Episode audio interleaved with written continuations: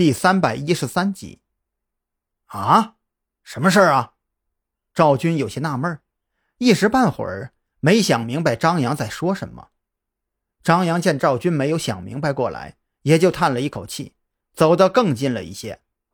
赵队啊，您光想到人家的奖金会分给我们一部分，可你有没有想过，我们的案子李队那边也出了力的，这事儿要是到最后算起来，可就是一笔糊涂账了。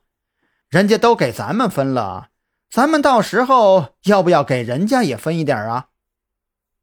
听张扬这么一说，赵军那笑成了菊花的脸瞬间枯萎。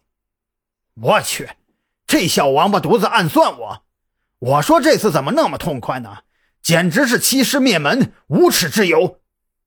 赵军气得都快炸了，抓起手机就要给李栋把电话打过去，却被张扬给拦住了。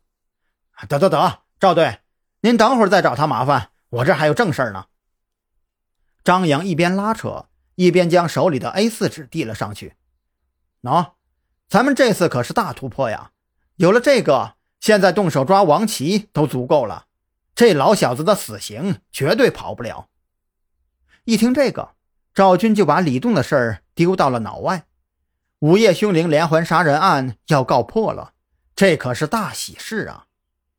赵军仔细查看了张扬拿来的口供，面色严肃地安排道：“你先给小兰打个电话，让她先撤回来。遥控飞机也先别收了，免得打草惊蛇。我现在就联系李栋那边出人手支援，还要打报告给市局，请求特警队协助。总而言之，在我这边安排好之前，你要做的事情只有两件：第一件事，保证蓝雨桐的安全撤回。”第二件事，保证王琦那老小子不会受惊逃窜。在赵军的命令下，整个特侦局都动了起来。由于赵军双腿负伤，无法亲自指挥行动，韩大这个门神也不得不参与到行动中来。就在张扬联络蓝雨桐往回撤离的同时，一辆辆警车驶出刑警队和特警队的院子，所有警员全副武装。在和特侦局人手汇合之后，将安宁大厦团团包围。后面的事情就显得更加简单了。破门而入，将犯罪嫌疑人抓捕归案，这都是刑警队和特警队最擅长的拿手活。仅仅半个小时不到，包括王琦在内，整个安宁财团高层所有涉案人员悉数落网。值得一提的是，那个冒牌的赵雅茹也不知道是怎么想的。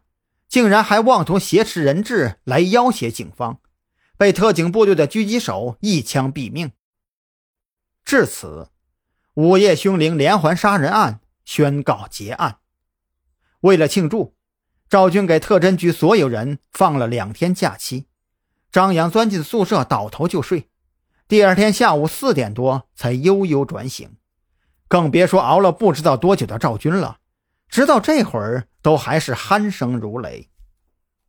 起床后，张扬打开手机，才发现彭璇一共给自己拨打了十几个电话，还有几十条催促回电的短信，也就随手给彭璇回了一个电话过去。张扬，你醒了？电话那边，彭璇的声音很是奇怪，好像在努力克制着什么。啊，这些天太困了，你找我有什么事儿啊？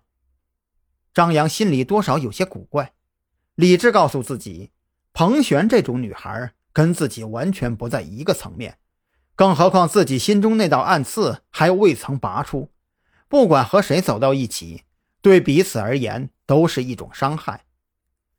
你能来我公司一下吗？我有些事儿想跟你说。